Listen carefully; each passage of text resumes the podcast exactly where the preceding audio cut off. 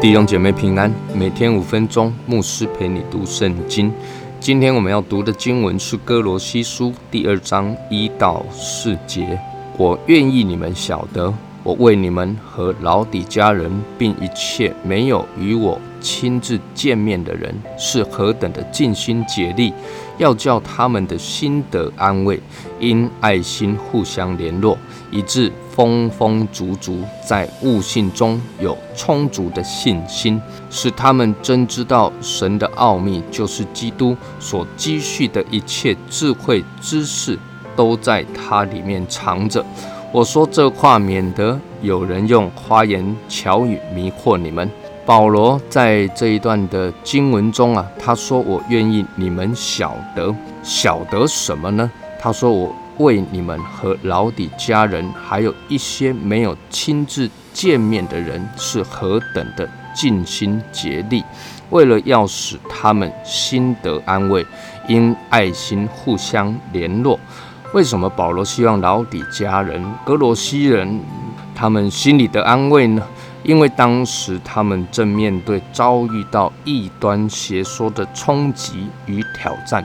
这一些异端邪说，特别是在那些哲理的思想的啊这个诡辩上，所以呢，保罗在最后一段话就提到：“我说这话，免得有人用花言巧语迷惑你们。”也就是说，这些异端学说、哲理思想的诡辩，它会像。花言巧语一样的来迷惑众人，因此保罗他期望了透过他尽心竭力的关怀，使他们可以在面对这一些言语迷惑与攻击的时候，心里面得着安慰。各位，这个世代也是一样的，有时候我们面对这一些异教思想的攻击。又不知道如何去反驳与斥责的时候啊，难免感到失望与沮丧啊。那这时候呢，我们真需要心里得安慰，不止心里面要得安慰啊。保罗继续提到弟兄姐妹之体之间呢，爱心互相联络，彼此扶持也是非常的重要的，在彼此的相爱。交通扶持中，弟兄姐妹的信心可以被坚固，以至于丰丰足足的在悟性中有充足的信心。这一个信心呢，保罗提到是悟性上的。什么是悟性中的信心呢？就是并非非理性的信心。有时候啊，听到一些人的信心是非理性的，比如说呢，相信上帝会保护我们，所以就可以在疫情严峻的时候呢，不戴口罩，就可以为了赶时间开快车，也或者是生病了不去看医生，只要祷告，相信上帝医治的大能吗？各位，这都是非理性的信心。上帝给人信心，同时他也给人智慧。更给人思考的能力，让人自己可以透过自己的自制、自我的约束、自身不越线来保护自己。不是上帝不愿意保护我们，而是上帝已经把这样的能力赐给我们，这就是上帝的保护。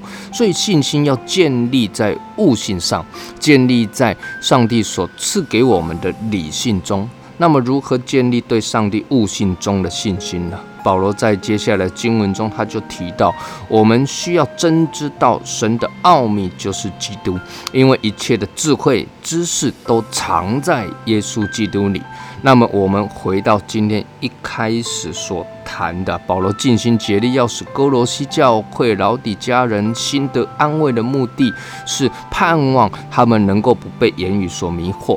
那对应到一切的奥秘，就是基督以及丰足的信心，就不难理解。其实保罗要哥罗西教会的弟兄姐妹更多更深的来认识耶稣基督，把一切的根基与信心完全的在建立在耶稣基督里。我们一起来祷告，天父，我们感谢你，谢谢你是为我们的信心创始成终的耶稣，愿你更深的在我们里面工作。更新我们，使我们真知道基督里一切的奥秘。祷告，奉主耶稣基督的圣名，阿门。愿神赐福于你。